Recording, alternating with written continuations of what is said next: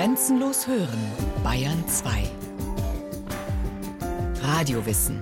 Montag bis Freitag die ganze Welt des Wissens. Kurz nach 9 Uhr und 15 Uhr. Erhabner Großpapa, ein neues Jahr erscheint. Drum muss ich meine Pflicht und Schuldigkeit entrichten. Die Ehrfurcht heißt mich hier aus reinem Herzen dichten. So schlecht es aber ist, so gut ist es gemeint. Nun, wie wir wissen, wird er es als Poet noch ziemlich weit bringen. Dieser Neujahrswunsch des Siebenjährigen ist eines der ersten überlieferten Gedichte von Johann Wolfgang Goethe. Dass er einmal Erfolg haben würde im Leben, das, so könnte man meinen, hat ja buchstäblich in den Sternen gestanden. Am 28. August 1749, mittags mit dem Glockenschlag zwölf, kam ich in Frankfurt am Main auf die Welt. Die Konstellation war glücklich. Die Sonne stand im Zeichen der Jungfrau und kulminierte für den Tag. Jupiter und Venus blickten sie freundlich an, Merkur nicht widerwärtig. Saturn und Mars verhielten sich gleichgültig. Nur der Mond, der soeben voll ward, übte die Kraft seines Gegenscheins umso mehr, als zugleich seine Planetenstunde eingetreten war. Er widersetzte sich daher meiner Geburt, die nicht eher erfolgen konnte, als bis diese Stunde vorübergegangen. Ich war 18, als ich ihn gebar. Er kam wie tot, ohne Lebenszeichen zur Welt, und wir zweifelten, ob er das Licht sehen würde. Seine Großmutter stand hinter meinem Bett, und als er zuerst die Augen aufschlug, rief sie hervor Elisabeth, er lebt. Katharina Elisabeth, die Tochter des Stadtschultheiß Johann Wolfgang Textor, war ein Jahr zuvor mit dem 38-jährigen kaiserlichen Rat Johann Caspar Goethe verheiratet worden. Die Textors und die Goethes gehörten zu den angesehenen Familien Frankfurts. Von den fünf Kindern, die Goethes Eltern geboren werden, bleiben nur Wolfgang und seine ein Jahr jüngere Schwester Cornelia am Leben. Während sie Vaters Liebling ist und mit pelzbesetzten Kleidchen nach neuester Mode verwöhnt wird, ist Wölfchen Mutters Hätschelhans. Vom Vater hab ich die Statur, des Lebens ernstes Führen, vom Mütterchen die Frohnatur und Lust zum Fabulieren.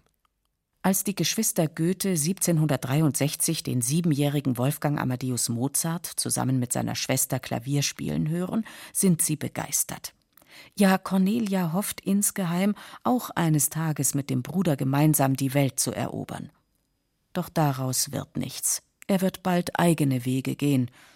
Zunächst einmal in die arkadische Gesellschaft seiner Heimatstadt. Der Bewerbung des 15-Jährigen liegt ein kurzes Selbstporträt bei. Einer meiner Hauptmängel ist, dass ich etwas heftig bin. Sie kennen ja die cholerischen Temperamente. Hingegen vergisst niemand leichter eine Beleidigung als ich. Ferner bin ich sehr an das Befehlen gewohnt, doch wo ich nichts zu sagen habe, kann ich es bleiben lassen. Der Knabe ist sechzehn, als der Ernst des Lebens naht.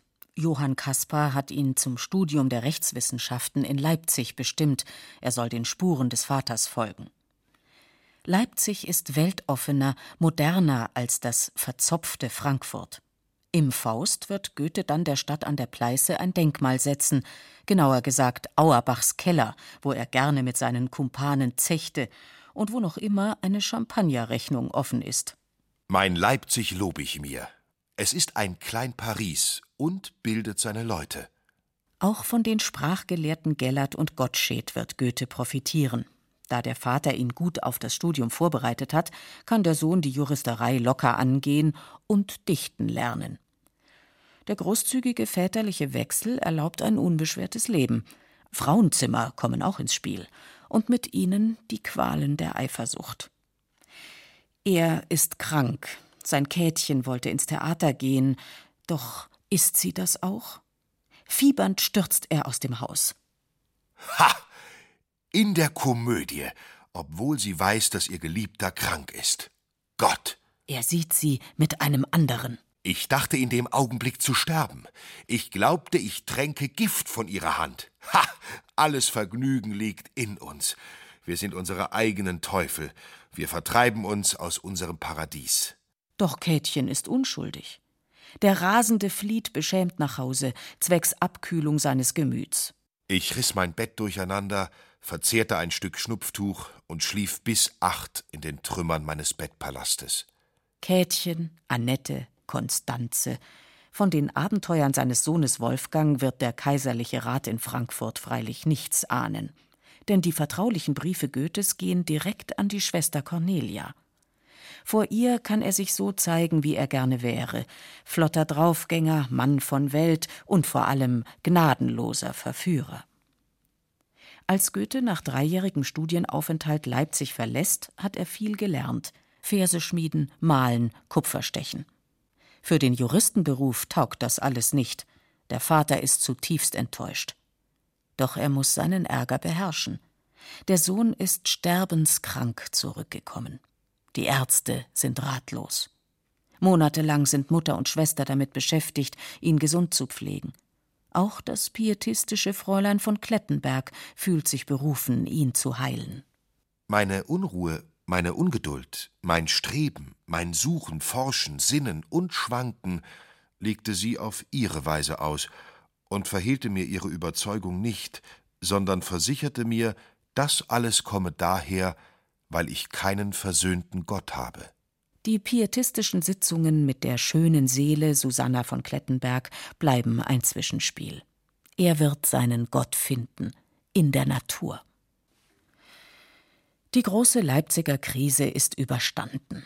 Goethe fühlt sich wie neu geboren, als er im Frühjahr 1770 in Straßburg beginnt, sein abgebrochenes Studium zu vollenden.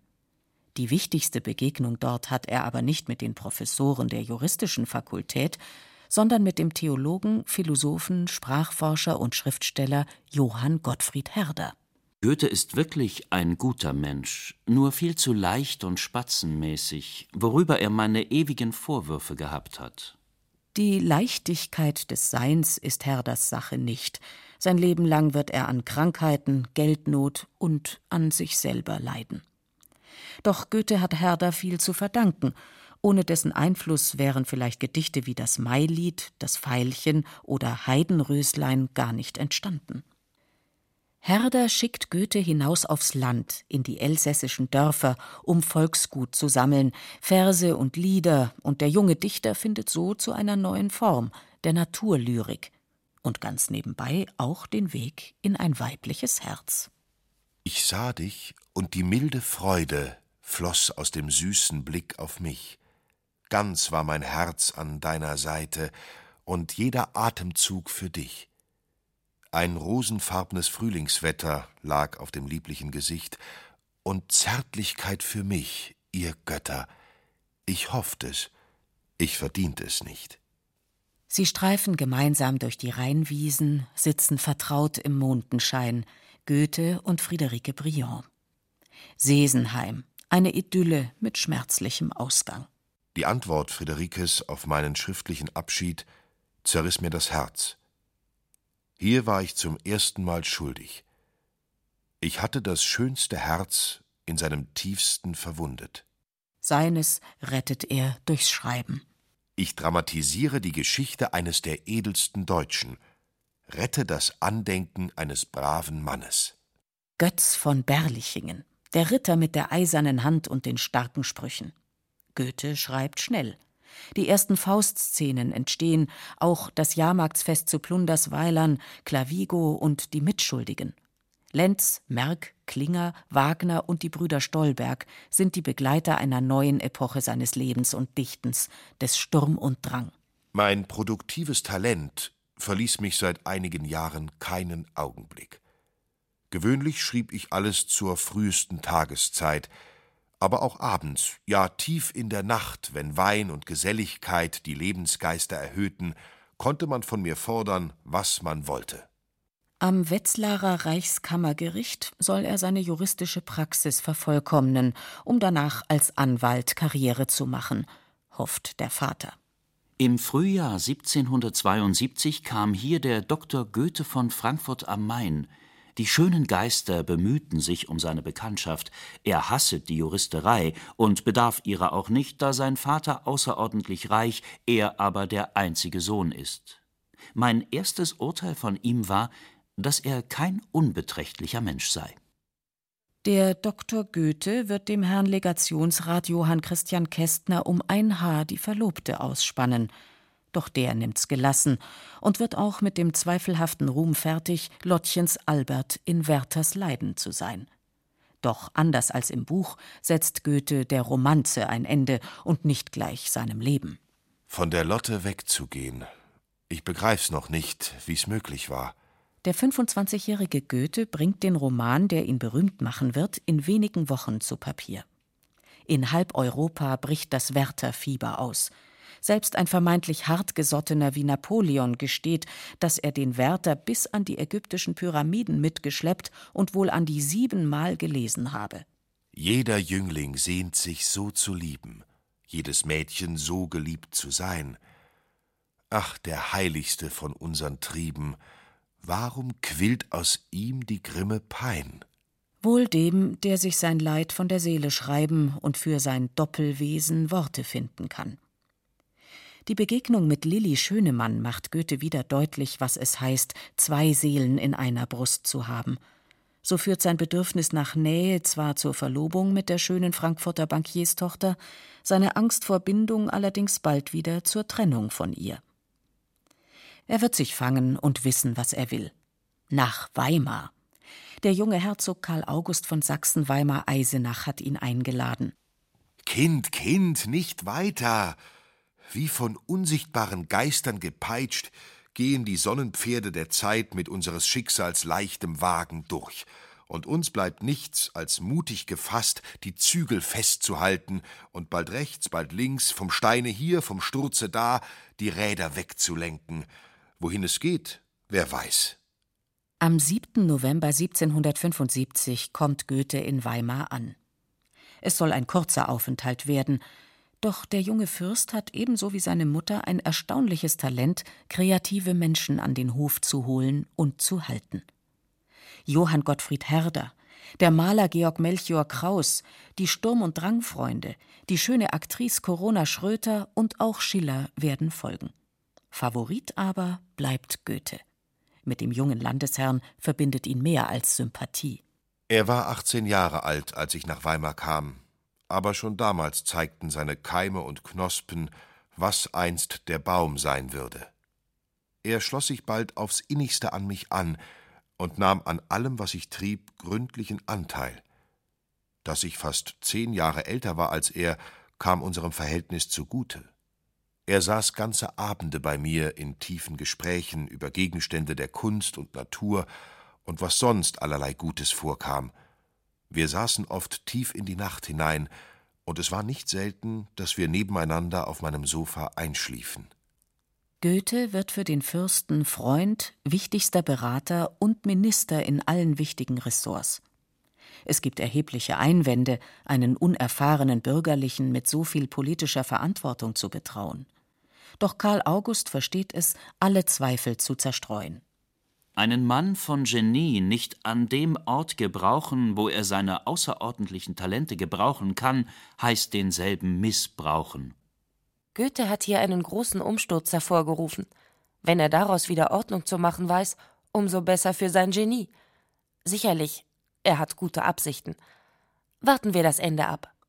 Den rechten Schliff, was Manieren und das Hofzeremoniell betrifft, erhält Goethe von der sieben Jahre älteren Charlotte von Stein. Sag, was will das Schicksal uns bereiten? Sag, wie band es uns so rein genau?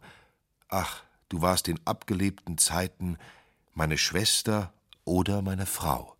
Schön kann sie nie gewesen sein, aber ihr Gesicht hat einen sanften Ernst und eine ganz eigene Offenheit. Ein gesunder Verstand, Gefühl und Wahrheit liegen in ihrem Wesen. Diese Frau besitzt vielleicht über tausend Briefe von Goethe, und aus Italien hat er ihr noch jede Woche geschrieben. Man sagt, dass ihr Umgang ganz rein und untadelhaft sein soll.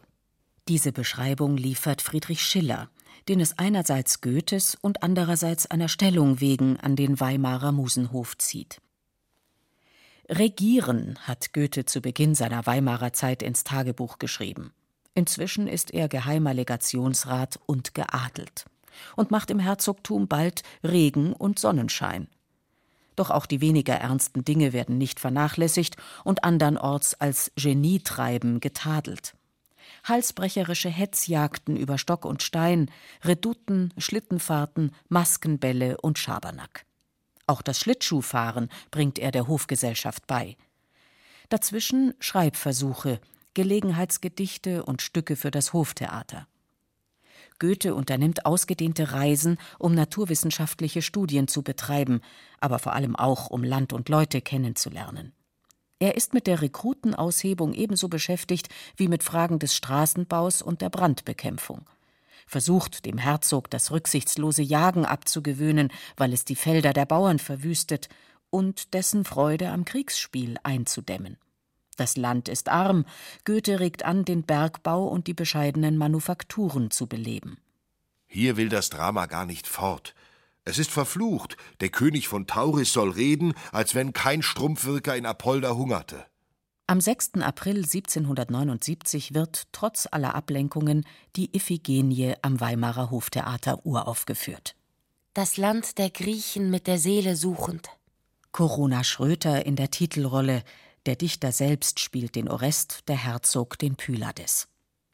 Goethe inszeniert auch leichtere Kost, Singspiele und Jahre später mit einem professionellen Ensemble die Opern Mozarts. Doch mit den Jahren packt ihn mehr und mehr die Ungeduld. Die politische Arbeit ist kräftezehrend. Die Reformen, die vor allem den kleinen Leuten zugutekommen sollen, sind nur mühsam oder gar nicht durchzusetzen.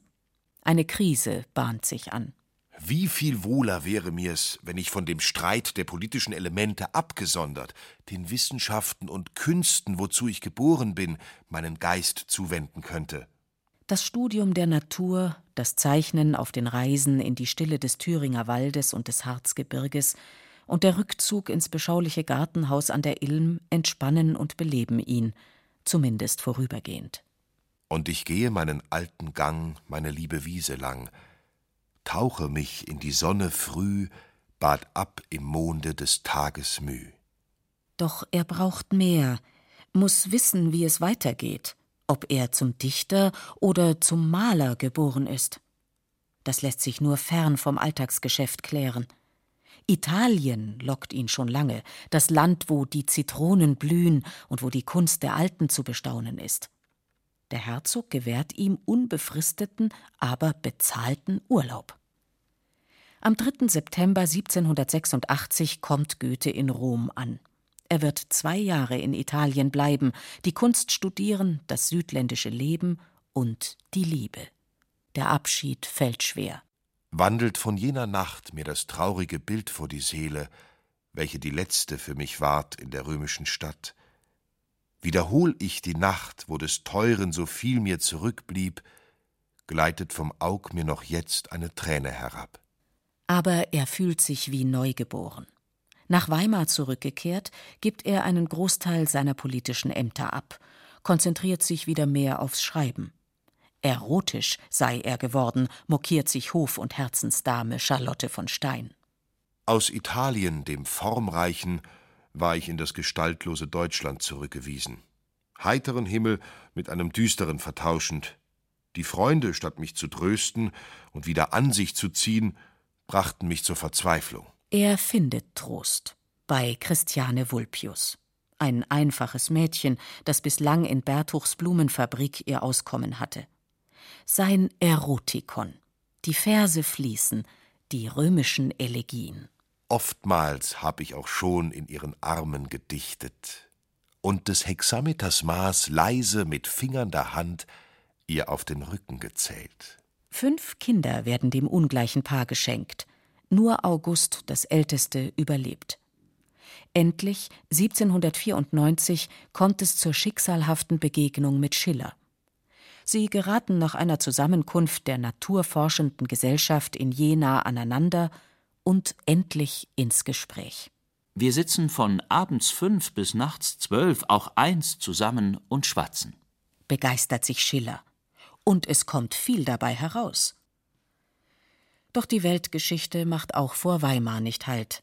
Nach dem Sieg in Jena und Auerstedt überrennen Napoleons Truppen das Land, plündern, brennen und morden auch in der Residenzstadt.